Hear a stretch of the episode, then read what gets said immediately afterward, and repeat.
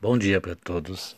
Agora são exatamente 5 horas e 9 minutos e eu vos falo nessa manhã com muita alegria e eu quero deixar aqui uma palavra de esperança, né?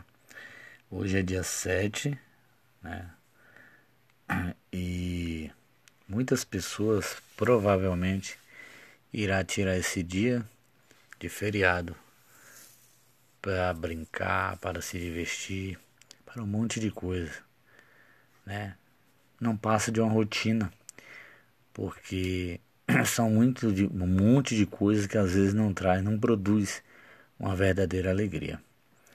Mas eu queria dizer para você que é mais um dia que Deus dá a você a oportunidade de fazer tudo diferente.